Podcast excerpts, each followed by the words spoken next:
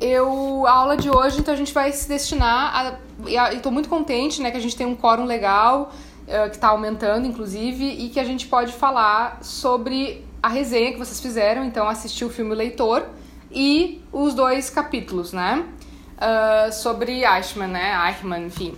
E é, de última hora, eu devo dizer, eu convidei o Marcelo Marcelo, né, que o Marcelo ele tem formação na área do direito e ele fez uh, também mestrado, né, Marcelo, em Toronto, não foi? Isso, isso aí. Fiz na Universidade de Toronto. Isso, e o Marcelo, ele me come... a gente teve um encontro, né, enfim, do, do grupo do livro, enfim, que é um outro grupo, né, da, da, da de tantos grupos que a gente tem por aí, e uh, comentou-se, né, e ele fez um estudo, um grupo de estudo sobre Hannah Arendt, e aí, sabendo disso, eu digo, bom, a aula vai ser sobre isso, né, sobre a questão do julgamento e a, visão da Hannah Arendt, então, por que não trazê-lo para participar, né? E... Rodrigo, não, não foi gravado, mas depois a gente retoma, tá? Rodrigo Peixoto. E, mas, enfim, uh, queria então que a gente trouxesse né, uh, esse debate. Então, Marcelo, por favor, gostaria que tu te apresentasse, passo a palavra a ti. E obrigada né, por estar aqui prestigiando. Então, uh, boa noite, pessoal. Boa noite, Rosana. Eu que agradeço aí imensamente o convite.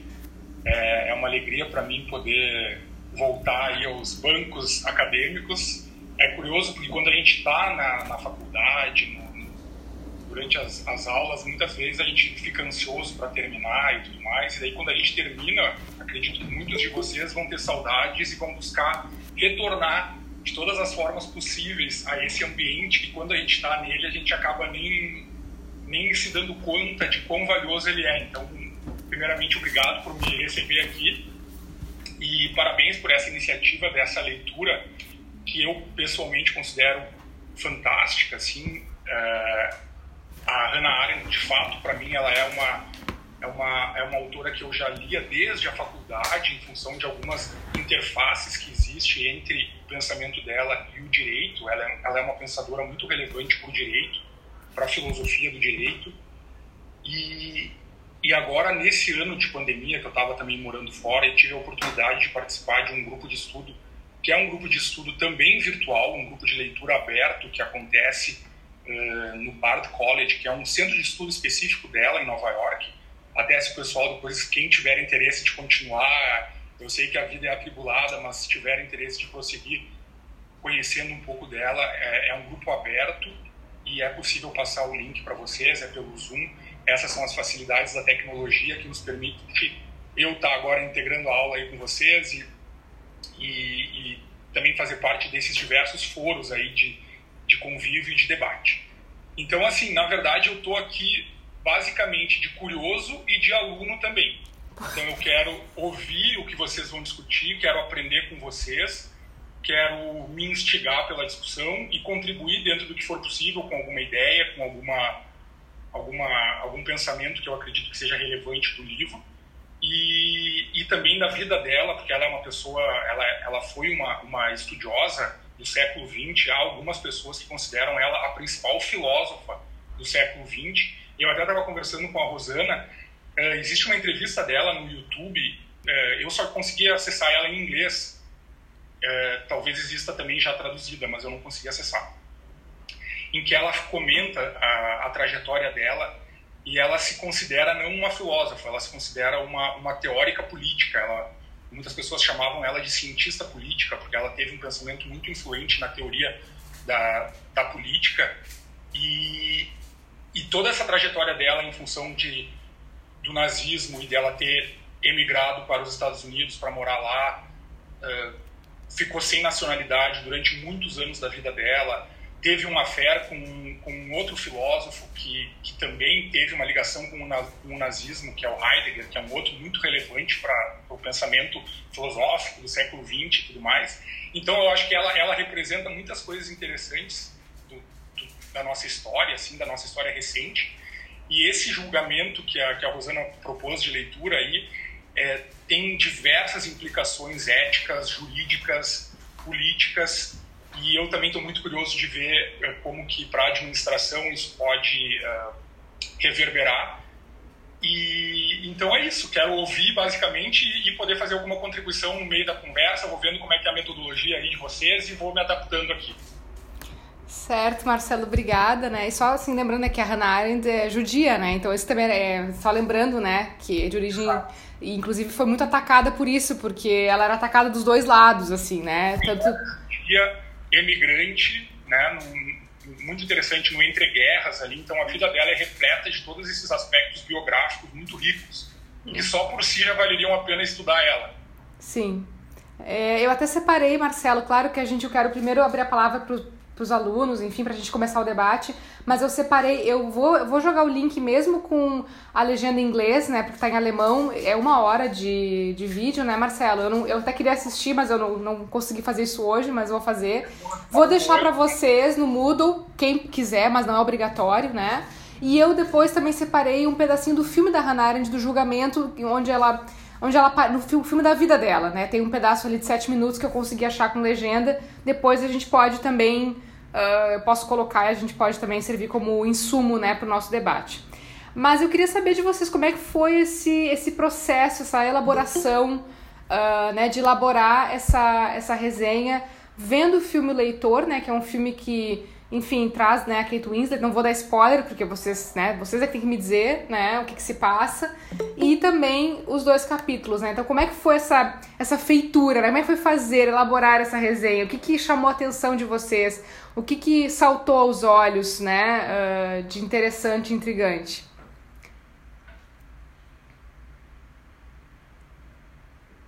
Quem vai começar? Vocês querem que eu chame? Vocês querem que eu constranja? Oi. Eu posso começar, Sônia? Vai, Pedro. Uh, então, o que me chamou bastante atenção logo que eu comecei a ler, depois de ver o filme, claro, foi a comparação que eu consegui fazer entre o julgamento, né, desses ex-membros da SS que contribuíram de certa forma para o Holocausto. E prime o primeiro ponto que eu queria chamar a atenção seria então o porquê, a motivação dessas duas pessoas, tanto da Hannah Schmidt quanto do Eichmann, né, para entrar na SS, qual foi a motivação deles. Então, de um lado, tu via o Eichmann, uh, sendo desde pequeno uma criança sem muita aptidão para os estudos, né, conforme o texto pôde trazer um pouco ali, uh, dizendo que ele não se formou tanto na escola primária quanto na, na próxima, depois que o pai dele matriculou ele de engenharia, etc., né. Então, ele viveu basicamente a vida dele uh, em cima de mentiras e mentiras sobre o que, que seria a carreira dele, qual seria a profissão dele, as aptidões dele, etc., até que no fim das contas ele encontrou o emprego dele né, na SS, que seria uh, uma, uma aptidão que ele tinha, que seria uh, executar ordens, né?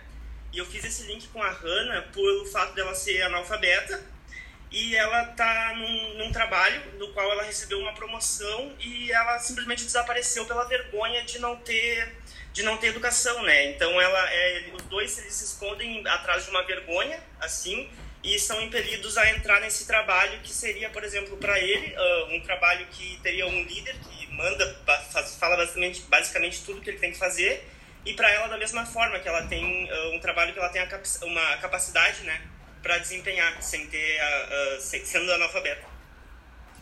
Eu, eu também tive uma mesma percepção do Pedro e até mesmo dá para relacionar um pouco do que a gente debateu semana passada sobre o mito da caverna, o porquê, né?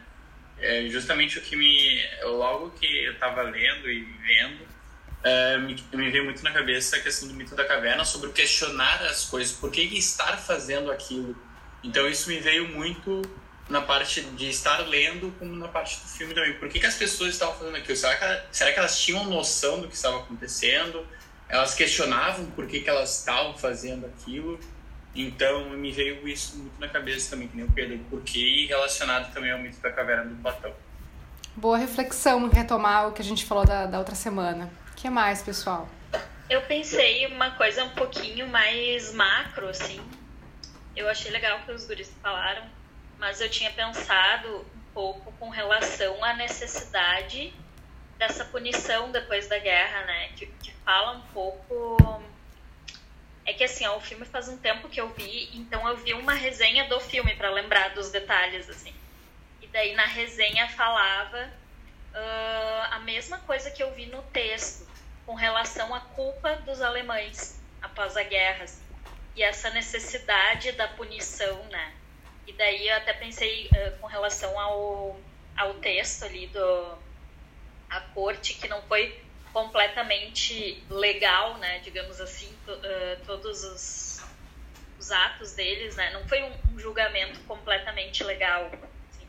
Ele foi bem tendencioso, enfim, mas isso se se passou por cima porque existia uma necessidade de culpados, né, de e, e, isso, não sei por que me chamou mais atenção, talvez eu acho que dá para linkar um pouco com a nossa atualidade, assim, né? Também a coisa de, de ser necessário um, um julgamento, um linchamento, assim, público.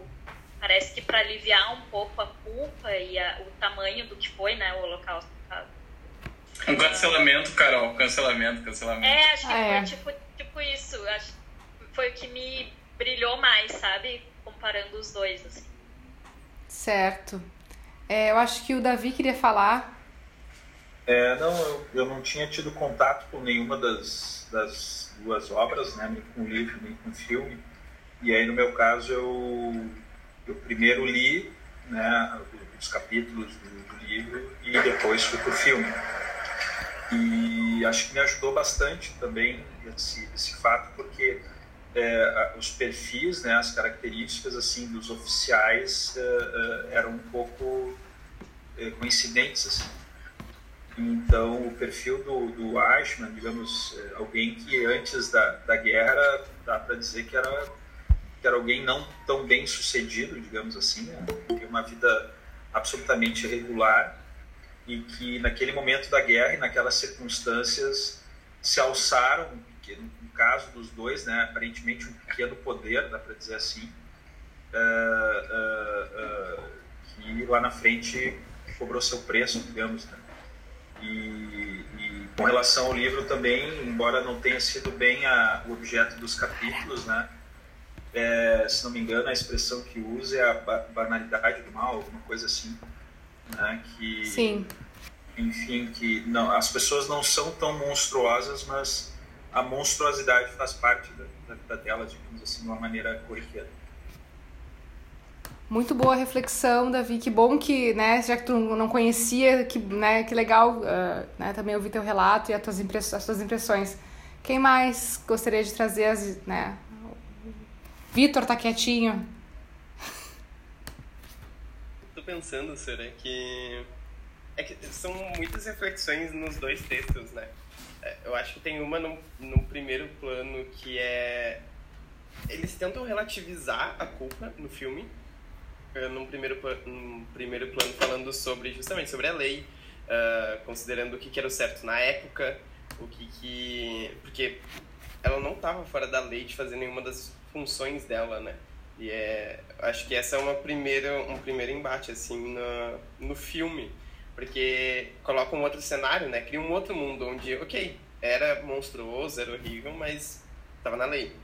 E é isso que, que deixa os alunos de direito tão, tão de cara, assim, né? Tanto que aquele guri, sei lá, de pistola vai embora. Uh, só que depois a reflexão vem justamente pro lado da, da questão do pensamento crítico, né? O perigo de tu seguir as leis, de tu tomar as coisas como naturais e fazer qualquer atrocidade que que seja possível, né? Então, por isso que eu tô quietinho, porque assim, tem muitas reflexões uma em cima da outra, sabe? Era até meio difícil fazer resenha, porque tu tinha que focar em uma das reflexões, sendo que o, o filme e o texto te colocam, sei lá, umas quatro pelo menos, assim, de uh, tópicos diferentes. Com certeza. Eu acho que dá para pensar também com, com isso é, em relação ao medo das pessoas também, porque também não obedecer regras também tem consequências, né? Ainda mais naquela época, acho que as consequências eram muito legais também, né? De, então, assim, uh, eu acho, para mim, tá? O meu ver, eu acho que isso mostra que as pessoas que estavam nos campos de concentração, que trabalharam para tudo aquilo acontecer, não eram só monstros, né? Eram pessoas comuns, pessoas, sabe, que pessoas que existem, que convivem como as que convivem com a gente hoje, assim, só que eram um contexto diferente. Então, uh, eu acho importante, assim, tu ver que não é, não é só um psicopata que vai fazer isso, entendeu? Sim, eu, eu acho que justamente isso, eram só pessoas simples. E por isso que eles tentam colocar a culpa em alguém, sabe? Porque todo mundo tava fazendo o certo, entre aspas, né? Tava seguindo as suas obrigações, as suas funções, o seu próprio trabalho. Por isso que eles tentam culpar alguém no sentido de, ok, alguém foi grande, a grande liderança, a grande cabeça e criou todo essa, esse universo, né? E, e aí eu tava pensando em outra coisa, misturando com outras cadeiras, assim, porque uma pessoa que me parece que muito seguiria as normas é Taylor, o autor da administração, porque ele fala justamente sobre isso, né? Sobre a eficiência. E a administração é muito voltada para eficiência. Provavelmente essa, pegando um texto do início da cadeira, essa fábrica de administradores de seguir, de tentar sempre melhorar em cima do que é sendo colocado, provavelmente faria com que muitos profissionais da nossa área simplesmente entrassem nesse sistema e fizessem, tentassem melhorar ele o máximo possível. E aí o que é melhorar ele o máximo possível? é, ok, eu tenho um problema que tem 300, 400 pessoas num galpão, qual é o jeito mais fácil de me livrar delas? Eu vou queimar elas, eu vou tentar, eu não vou, sei lá, cavar uma cova, eu não vou tentar dispensar de alguma outra forma, sabe? E é aí que entra a atrocidade, porque essa é a forma mais fácil, né? Sim, é... quero ouvir outros alunos também, outros que queiram se manifestar, mas eu só coloquei ali porque foram algumas coisas que foram emergindo enquanto eu ouvia vocês é, que é isso, né? Acho que tem a questão da legalidade versus a questão moral, que eu acho que é um tema que a gente tem muito para destrinchar. E uma pergunta que eu sempre me faço, quando tanto quanto eu vi, quando eu vi o filme, quanto lendo e relendo ali os capítulos, né, para hoje, né? Que é isso, né? A maldade na ausência de consciência, né?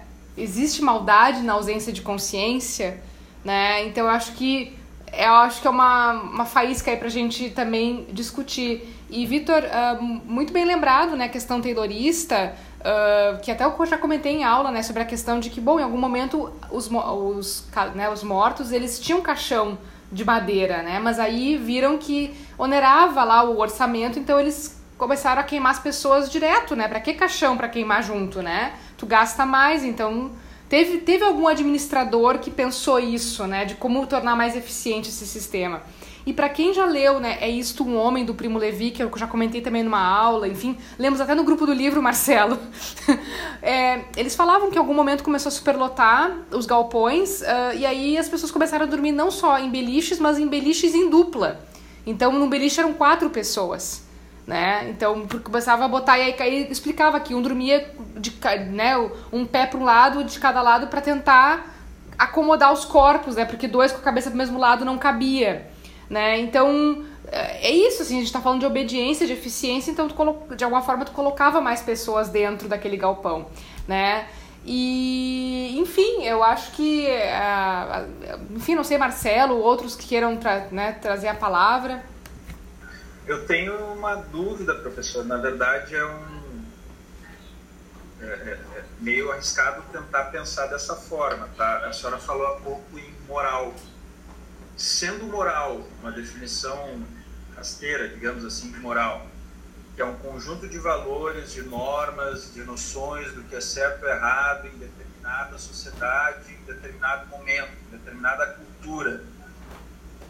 Não era a moral vigente naquele momento, dentro daquele contexto alemão nazista, uh, o que eles estavam fazendo como algo perfeitamente aceitável?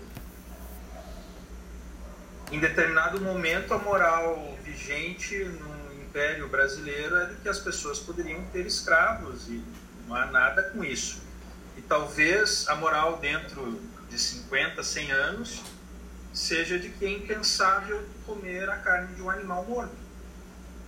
Uh, então, será que naquele momento histórico, naquela sociedade, com os valores que elas estavam permeadas, uh, não era aquela atitude deles correta, aceitável e, até de certa forma é, cogente, positiva? Essa é a reflexão que eu me arrisco a fazer correndo risco de ser apedrejado. Não, não, aqui nós não, aqui nós não, faz, não temos a cultura nem do linchamento, nem do cancelamento. Inclusive, acho que Carol com K tem que aprender muito quando agora que ela já saiu, tá, pessoal? Acho que agora, né, ela pode aprender muito com, com os erros dela, né? Desejo tudo de bom para ela que ela aprenda, né? Não que ela morra, né? mas, uh, enfim, Davi, eu acho que é, eu acho que é justificável matar um outro ser humano. Eu acho que matar por, por matar porque a pessoa é. Porque não eram só judeus, né? não. Óbvio, mas não, é, mas acho que tem outras reflexões, tem várias camadas. Não sei, Marcelo, se tu gostaria de falar alguma coisa. Com certeza, gostaria. Esse início aí já foi bem, bem rico de, de colocações e, e, também pensando alto aqui e, e junto com o que está sendo falado aí com vocês, é uma, uma parte que eu acho interessante a respeito disso, que, que foi falado desde o início aí, é, é muito a palavra obediência, que é uma palavra que se repetiu.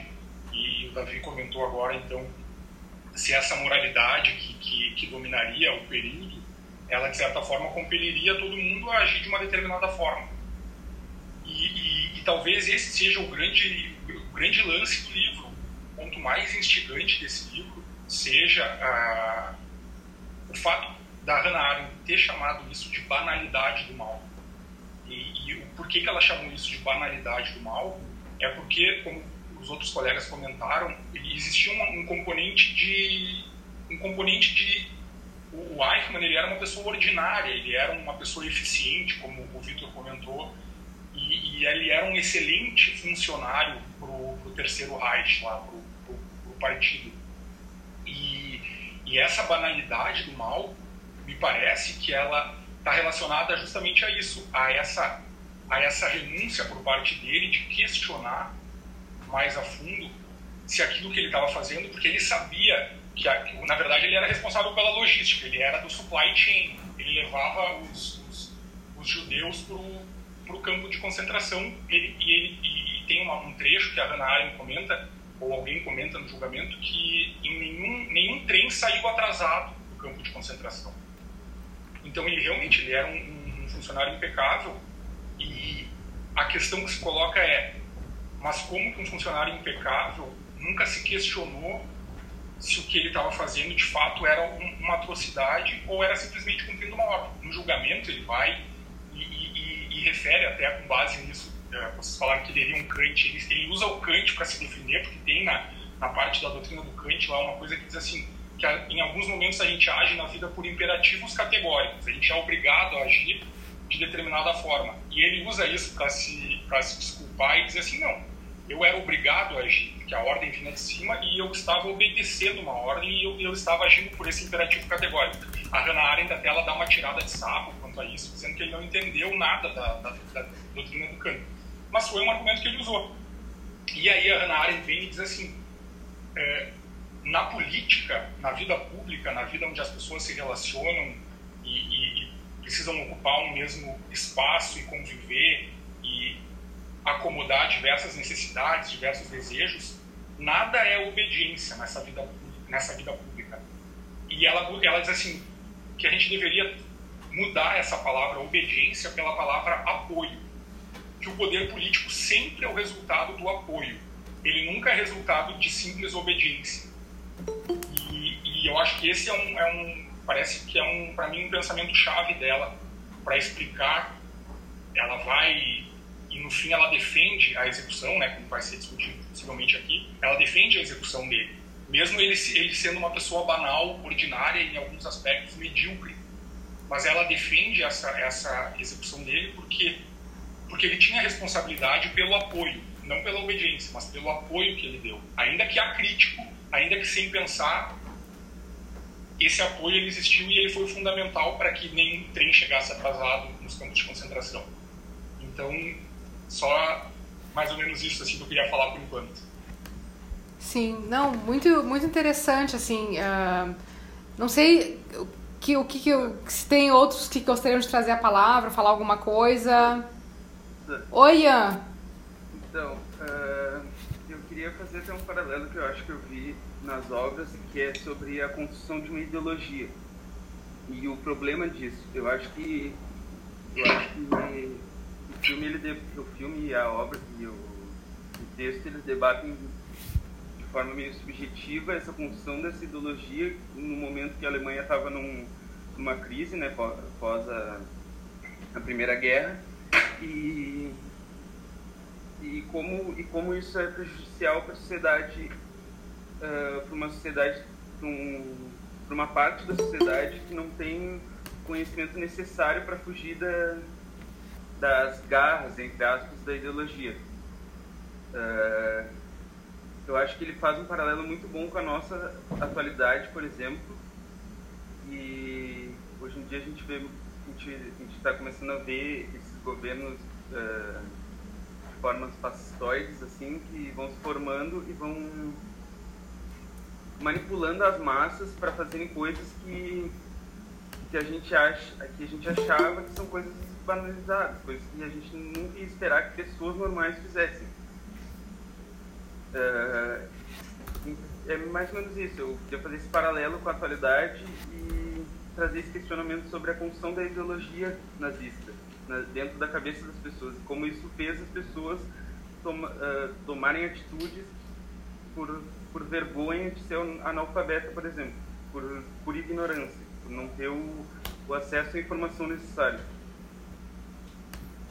Sim, boa reflexão, Ian. Não, uh, na verdade, enquanto eu te escutava, eu me lembrei de um trecho que está no, uh, né, que tá no, no, livro, né, que a gente leu, que, que fala um pouco sobre isso, né? Mas por que, que ele, então ele se filiou à, à SS, né? Então eu até joguei ele no chat, né? Foi como ser engolido pelo partido contra todas as expectativas e sem decisão prévia. Aconteceu muito depressa e repentinamente ele não tinha tempo e muito menos vontade de se informar adequadamente, né, o Eichmann. Jamais conheceu o programa do partido, nunca leu Mein Kampf, né, o, minha, como é que é a minha luta, né, uh, isso. É, Kaltenbrunner disse para ele, por que não se filia à SS? E ele respondeu, por que não? Foi assim que aconteceu e isso parecia ser tudo. E eu acho que isso é muito atual, né, pessoal? Essa, né, não saber o, né, por que, que ele, por que, que entrou, né? Um, e aí, assim, até fazendo uma reflexão, tem uh, filósofos, né? O, um, o Zizek, né, que é um filósofo atual, o Zizek, né? Que ele, que ele diz que hoje em dia a gente funciona que não é assim, ah, eles não sabem o que fazem, né? Porque isso era muito que se falava na questão da, alienação em Marx, né? Ah, eles não sabem o que fazem, né? Eles não sabem o que fazem. E o Zizek diz, não, é, eles sabem o que fazem, mas agem como se não soubessem. Né? Isso falando de nós, assim, no contemporâneo, assim. Mas enfim, é, coloquei essa, joguei essa, nessa reflexão ali pra gente também pensar um pouco, né? Uh, também quem era esse, esse homem, né? Por que, que ele tava lá como o próprio. Não sei se foi o Gabriel, quem foi agora o Vitor, mas já tô né, confusa nos nomes que falou.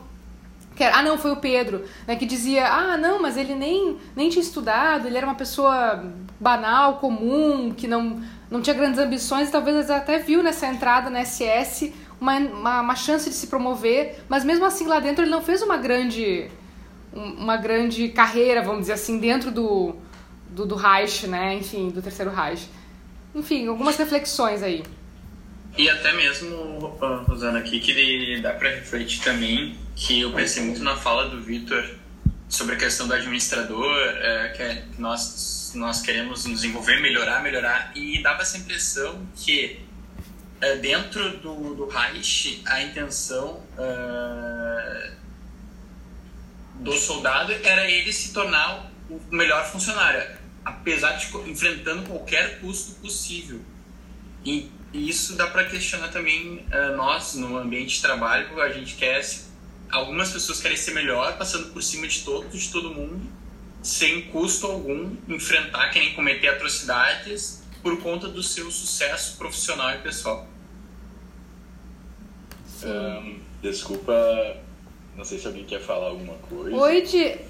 Oi Diego, tudo bom? Tudo bem, tudo bem, graças a Deus. Então, é, o que o Gabriel falou, a gente passa todos os dias e dependendo da organização que tu trabalha, é, isso pesa muito, porque existem grandes incentivos financeiros e,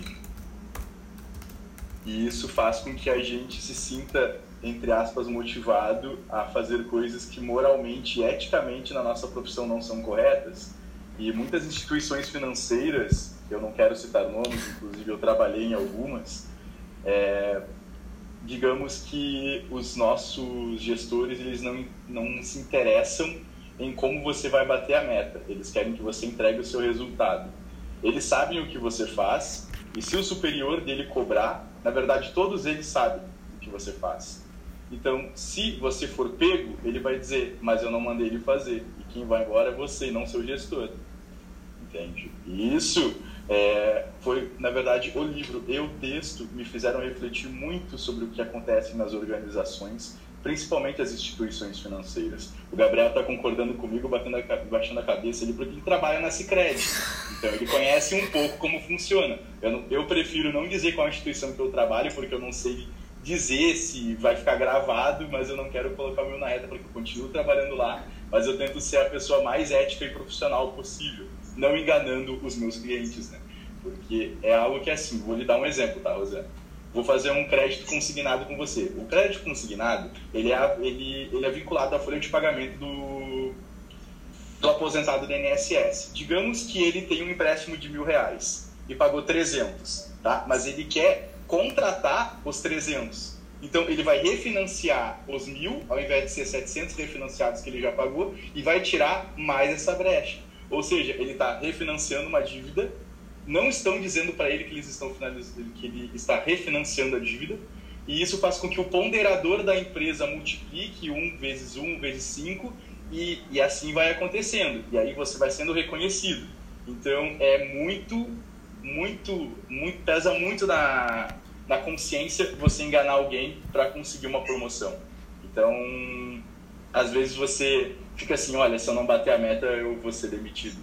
Ou você faz tudo certo e trabalha cinco vezes mais para conseguir atingir a meta num mês, ou você tá fora, entende? Porque a pessoa que não segue, que não segue as regras faz numa velocidade muito maior do que você demora para fazer. E isso, o reconhecimento também na tua carreira, demora um pouco para acompanhar esse tipo de pessoa. É muito triste o que eu estou te dizendo, mas é diário, eu acompanho isso. E é tenso, é tenso. Mas é isso aí. É, eu acho que faz um paralelo interessante. Oi, Clóvis. Não, eu só queria complementar que faz um, um paralelo interessante com essa questão da, da obediência, né? Assim, com essa questão do obedecer regras e seguir regras, né? Enfim. Uh, Clóvis, por favor. Boa noite, boa noite a todos. É um prazer estar aqui com vocês. É falando, trazendo a realidade do Eichmann, na verdade, do texto e da discussão que brilhantemente foi abordada até aqui por, pelos colegas e pelo convidado, uh, eu posso fazer um paralelo com o serviço público, que eu atuo há nove anos, sou gestor público, eu atuo na Fundação de Assistência Social e Cidadania, e a gente consegue fazer um paralelo disso com o peso, na verdade, não uh, quando tu entra no serviço público, muitas vezes quando te colocam num setor eles não dizem qual é aquele setor. Na verdade, eles muitas vezes nem te capacitam o suficiente. Eles só dizem, tu vai e trabalha lá. E eu consigo perceber muitas vezes que tu tá. Uh, eu, eu não sinto essas uh, dificuldades, como foi abordado pelo colega agora mesmo, mas a gente não tem metas, a gente não tem prazos, mas é muito difícil a gente trabalhar, por exemplo, com a implementação de políticas públicas no município uh, sendo que o, a instituição onde a gente trabalha ela tem entraves.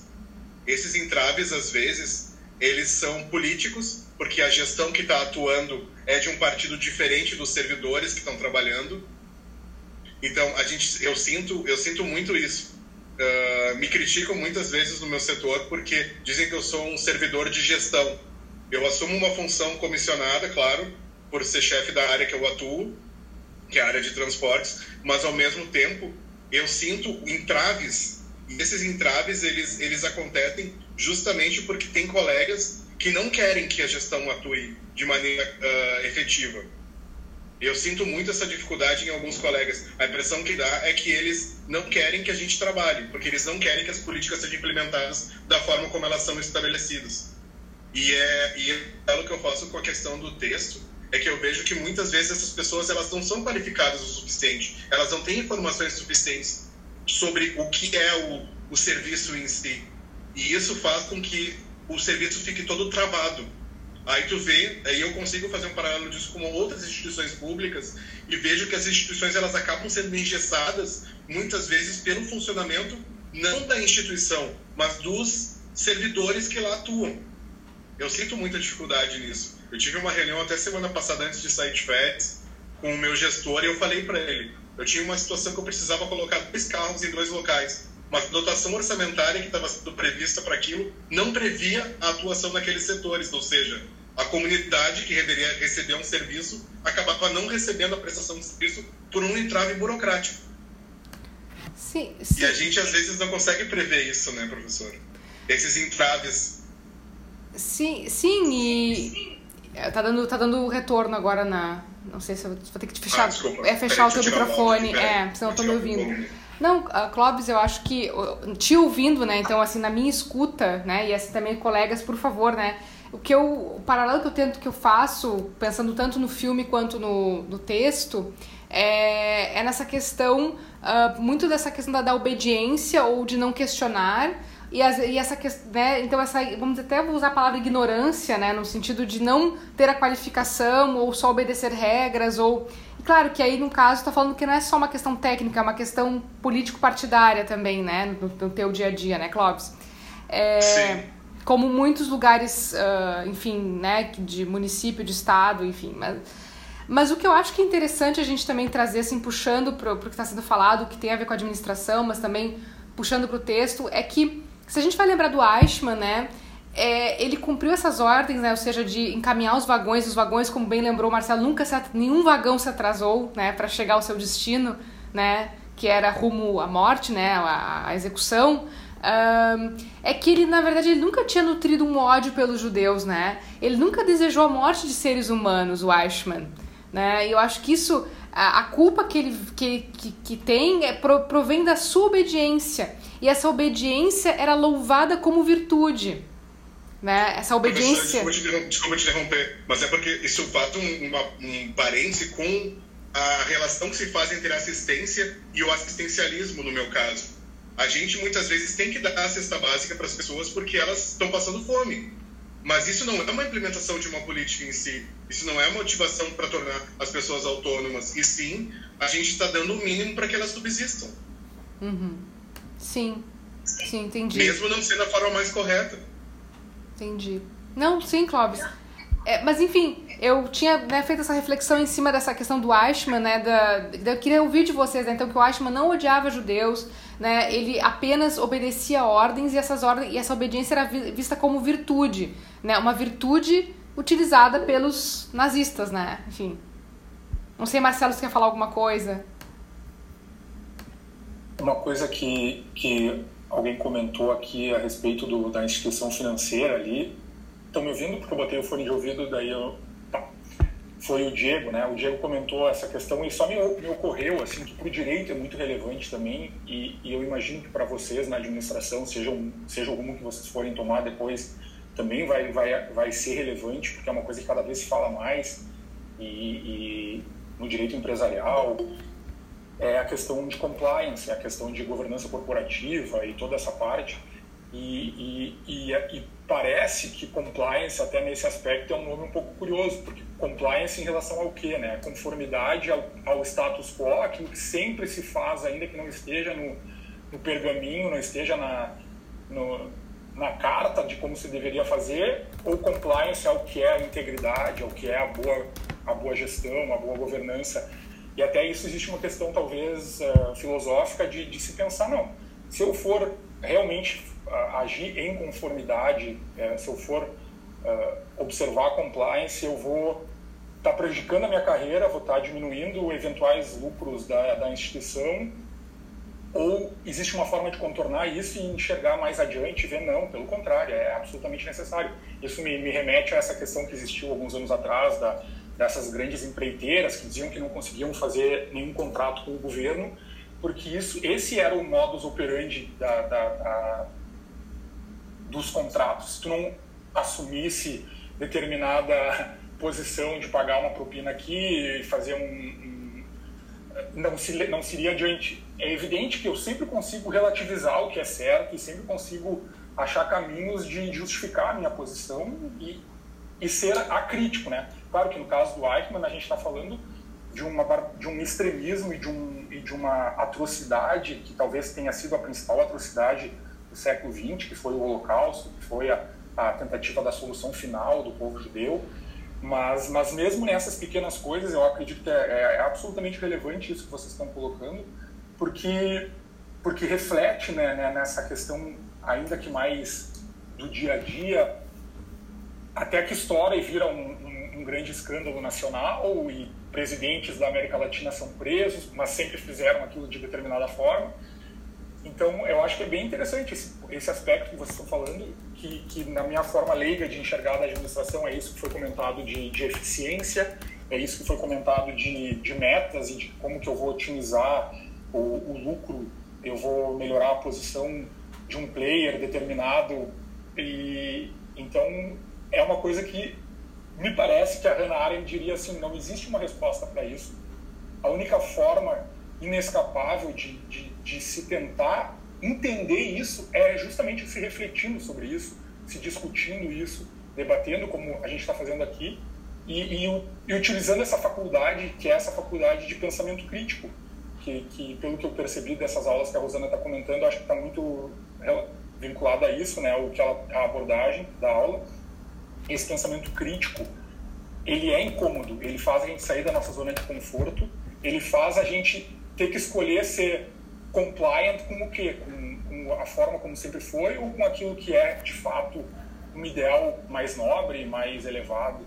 Então, todas essas coisas eu fiquei pensando aqui, estou compartilhando em voz alta aqui com vocês e também não sei a resposta. Só me parece que a, o único caminho é justamente refletir e fazer isso que a gente está fazendo aqui agora. Cada vez mais.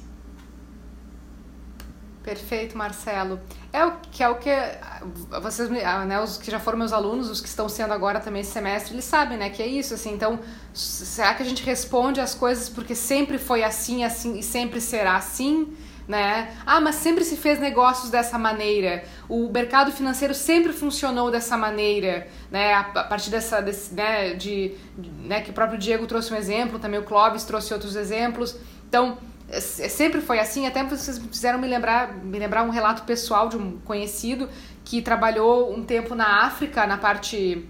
Ai, não era Serra Leoa, mas era um ali da. Na, na, enfim, era um daqueles países aqui, bem, bem na parte ocidental, assim, da, da África, e ele trabalhava e basicamente em alguns momentos ele tinha que levar uma mochila de dinheiro. Então ele ia para uma reunião, e esse era o código, uma mochila de dinheiro, e aí ele deixava a mochila em algum lugar da sala e ele me contou aquilo e eu não sabia muito bem o que dizer, né? O que, que, que se responde, né, para uma situação dessas, né? E aí eu, eu, me lembro que eu indaguei, disse, mas, mas e tu seguiu trabalhando num lugar que, que se propunha a... E ele disse, é, mas é que se, não, se eu não fizesse isso não haveria negócios na África, não, não, não, eu não, a empresa não faria negócio na África. Então eu estava cumprindo ordens, eu estava seguindo regras. Não por acaso ele é um administrador, tá, pessoal?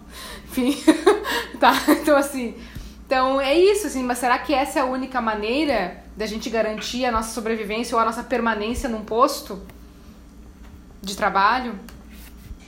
É a única maneira que é mais fácil, digamos assim, é que não precisa pensar muito e sim somente agir. É, as pessoas, acho que por um instinto, elas veem mais fácil que eu tenho que agir, que é apenas uh, respeitar ordens e cumpri-las, do que eu propor outras, né? E ter o risco também de cair. É. Eu vejo muito isso dentro do, do mercado, não por conta de onde eu trabalho, que nem foi. Vai falar do Cicred, Gabriel? Não, não, não, jamais. não, não gosto de falar, né? Vamos dividir o educacional da parte profissional. Mas, assim, até mesmo pela parte. Putz, é será que esse teu conhecido, amigo, valeu a pena para ele? Será que no fim de tudo ele saiu tranquilo disso, se ele se julgava, ou até mesmo se ele conseguiu o cargo que ele queria, enfrentando tudo. Depois de tudo, se arrepende daquilo que fez. Fala, Vitor. Eu tenho, sei lá, três, quatro, cinco coisas pra, pra puxar que eu, eu fico lembrando de, de comentários anteriores. Assim, muito lá atrás o Marcelo falou sobre o veredito, entre aspas, da Hannah Arendt em relação ao Icon, né? Que ela disse que ele tinha que ser sentenciado sim, e porque ele não teve uma atitude crítica e tal. Uh, o pensamento da Arendt desconsidera totalmente qualquer tipo de processo de institucionalização, né? É uma pergunta. É, é pro, Mar pro Marcelo. Essa, essa é uma questão, Vitor, que, que eu acho que também é, é um dos motivos que intriga tanto o direito nesse livro. É, se fosse pegar uma doutrina jurídica bem ortodoxa, ela tentaria de todas as formas derrubar o julgamento do Eichmann por vários motivos técnicos e formais que a Ana ela indica que eles existiram. A questão por exemplo da imparcialidade. O Eichmann ele foi sequestrado na Argentina. Ele foi sequestrado pela polícia secreta israelense e foi extraditado à revelia para Israel onde ele passou por um julgamento basicamente com, com um grande conteúdo político, não só político, mas com, um grande conteúdo político. Com o primeiro-ministro, que era. Até anotei aqui o nome dele, mas agora não acho. É, fazendo, de certa forma, um show disso, que ela chama de é, o componente teatral do julgamento e tudo mais. E ela diz assim: um dos questionamentos que a defesa fez é de que os juízes não poderiam ser imparciais, porque eles eram ju uh, juízes do Estado de Israel um Estado que não é laico, era um Estado judeu, e, e, fazendo o julgamento de alguém acusado por um crime contra a humanidade. E aí o que se dizia é, se é um crime contra a humanidade, ele não precisaria ser julgado em Israel, em um Estado que não, não é, que, que, esse aspecto laico do julgamento não fosse observado. Então, assim, é, filosoficamente, ela depois contorna todas essas questões e aí se pode se dizer, sim, mas então foi um julgamento jurídico, foi um julgamento mais moral, mais político, porque ela de fato defende que ele seria, deveria ser morto, uh, mas ela dá fundamentações filosóficas para esse para esse veredito e não tão jurídicas assim. Ela diz que ele é uma pessoa que negou a pluralidade na humanidade, então por isso ele não merecia viver entre os homens e mulheres, né? Então mais ou menos isso aí. Tá, é, é curioso uh, esse tipo de argumento. É que assim, a, a, a, autora ela também ela tem várias críticas, né? Ela não é uma autora, sei lá, amplamente aceita em, em todas as áreas que ela tem. Perfeito, perfeito. Mas é, é curioso isso, né? Porque ela parte de um pressuposto, pelo menos os capítulos que a gente leu, e aí pode ter algum tipo de, uh, de viés, assim, na minha fala, porque eu não li tudo. Mas ela parte de pressupostos jurídicos e ela apresenta o, o, Eichmann como uma pessoa dentro desse cenário. Só que aí, para defender a pena dele, ela dá outros argumentos, assim, é uma mistura. Então não, não é algo muito linear, um pensamento enquadrado inteiramente numa imparcialidade que ela mesma cita, né? Porque ela não foi imparcial. E aí, obviamente, vem da, da carga de vida dela. Mas aí puxando esse gancho para uma das últimas falas, que acho que foi do Gabriel, se valeu a pena, eu, eu arriscaria dizer que provavelmente para essa pessoa valeu a pena, porque ele deve ter ganho, ele ganhou muito dinheiro provavelmente, né, para trabalhar em um outro país, para exercer uma função que, bom, para te carregar uma maleta de dinheiro, provavelmente tu não era uma pessoa no nível baixo da estrutura dessa empresa. Então, pensando assim na sociedade que a gente tem, na moralidade que a gente tem, Uh, enquanto cultura ocidental, a gente está pautado pela competição, está pautado pelo. Uh, quando tu define quem tu é, tu fala sobre a tua carreira, sobre a tua profissão, sobre a tua formação. Então, mesmo que lá no fundo os nossos valores digam, ok, é errado transitar com dinheiro vivo, pra, porque não deve ser algo muito legal isso aqui que está acontecendo, mas todos os valores da nossa sociedade dizem o contrário, sabe? E, e aí é um embate, assim, entre aquela moralidade cristã que diz que a gente não deve se atentar ao dinheiro, não deve se atentar à competição, que é para ser uma pessoa, uh, esqueci a palavra exata, assim, uma pessoa calma, tranquila e, sei lá, acreditar no amor e no direito à vida, que é totalmente contrário da moralidade que a gente tem hoje uh, capitalista e, enfim, neoliberal, entrando numa outra discussão, né? Mas que é voltada assim para competição, é voltada assim para o capital, que é voltada para outras coisas, sabe? E a gente tem uma mistura dessas duas moralidades, então, assim, provavelmente ainda valeu a pena fazer o que ele fez, sabe? Mesmo que possa ser reprovado assim por algumas pessoas.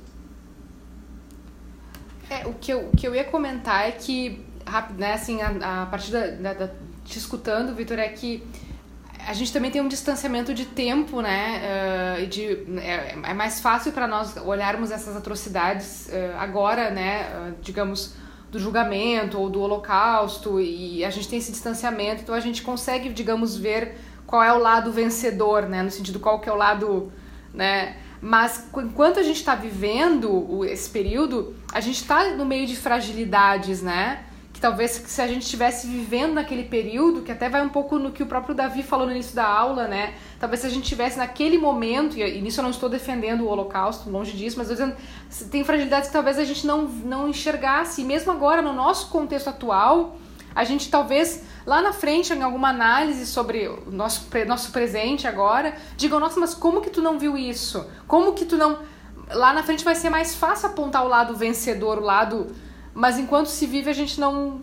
A gente tá no meio das fragilidades, né? Que é isso um pouco, ah, mas como que a pessoa carrega essa maleta de dinheiro? Será que ela não sabe?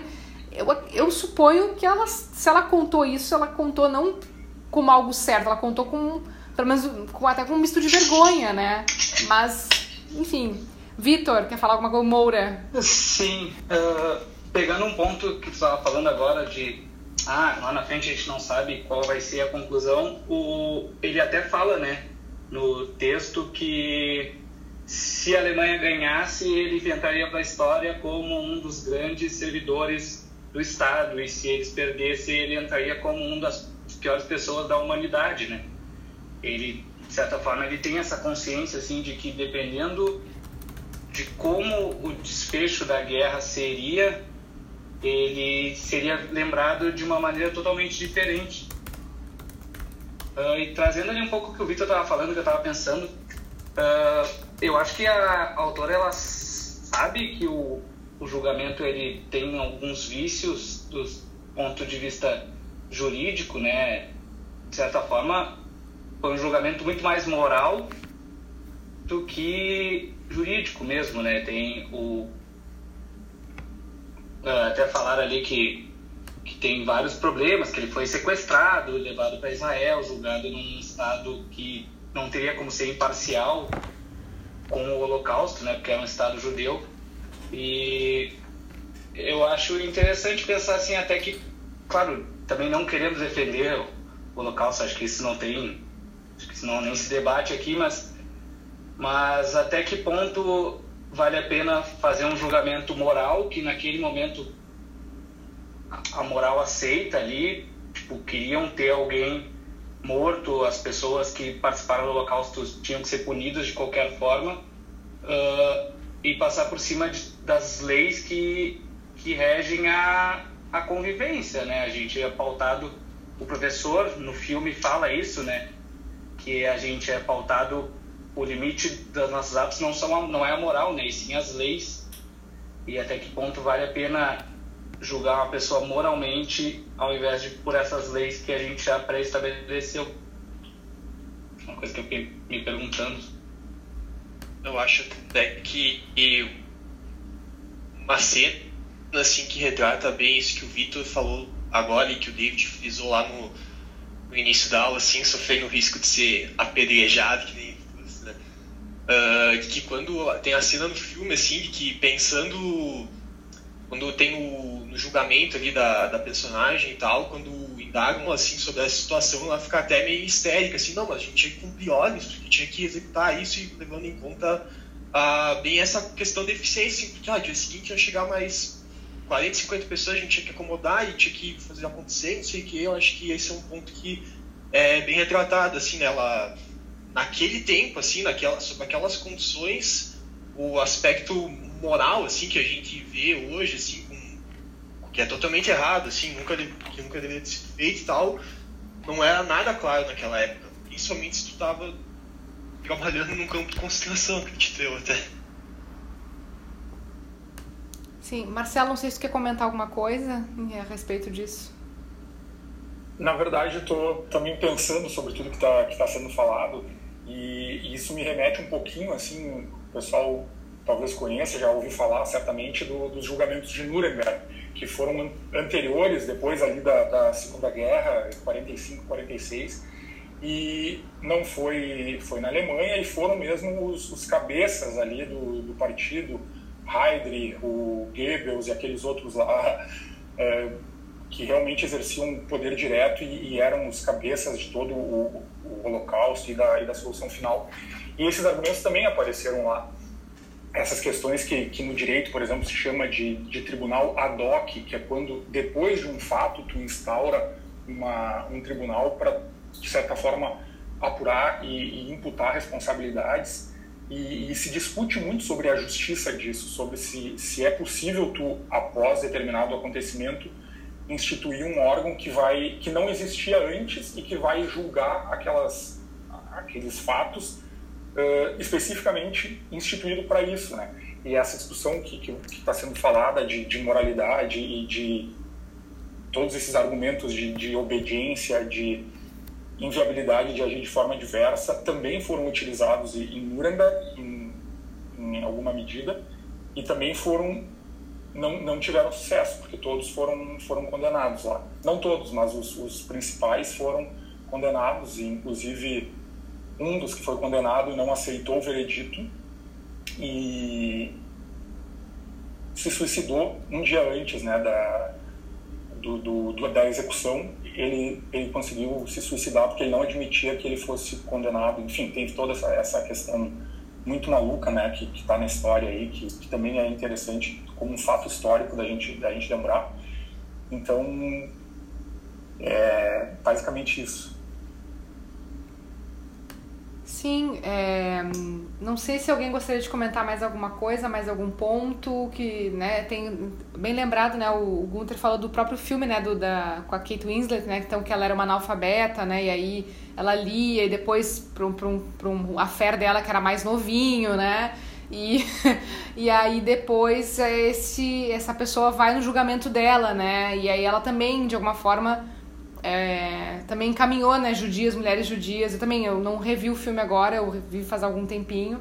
Mas e ela, enfim, levou essas pessoas à morte, ela analfabeta. E aí, no, interessante que no filme ela não fala que é analfabeta, né? Esse, esse detalhe fica omitido no julgamento, né?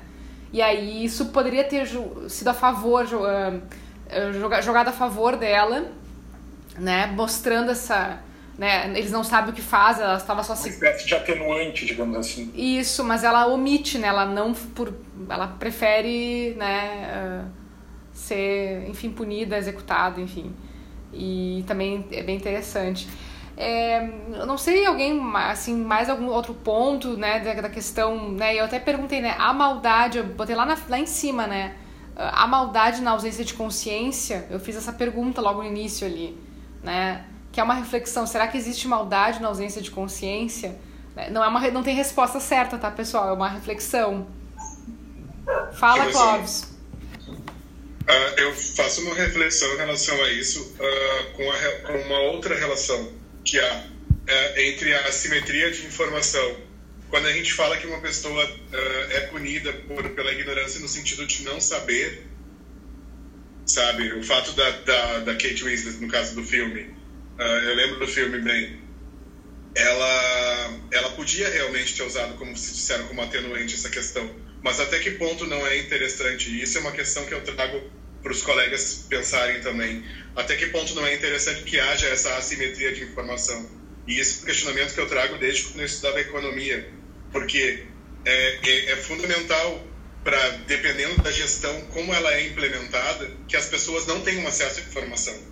E essa falta de acesso à informação que faz com que elas sejam, porventura, manipuladas e orientadas para serem adeptas à política A ou à política B e, e ao, a um, um panorama maior verificarem que isso são as únicas opções possíveis, quando na verdade existem milhões de opções sempre para as pessoas terem. Eu fico refletindo sobre isso e essa é uma, uma, uma questão que eu trago bem para a nossa atualidade, por, pelas formas como, por exemplo, têm sido encaminhadas as políticas de vacinação para o coronavírus, por exemplo. Esta é a melhor forma de combater a pandemia, a, essa política de bandeiras que vem sendo utilizada também é a melhor forma de combater o vírus, sabe? Tudo isso vem, vem, me trazendo, porque eles têm acesso a algumas informações que a gente não tem. E aí eu me pergunto, até que ponto essa assimetria de informação ela é prejudicial ou ela, ela é ainda fundamental para que as relações se, se que as relações se consolidem, se funcionem no sistema que a gente adotou viver? a ignorância é uma benção. Vitor. Eu, eu tenho duas perguntas, uma, uma resposta pro, pro Clóvis e uma outra reflexão no que tu colocou. A primeira pro Clóvis é até que ponto não uh, te perguntar até que ponto não é necessário uh, para exercer as políticas públicas, né, para exercer, sei lá, qualquer tipo de relação de controle. Até que ponto não é necessário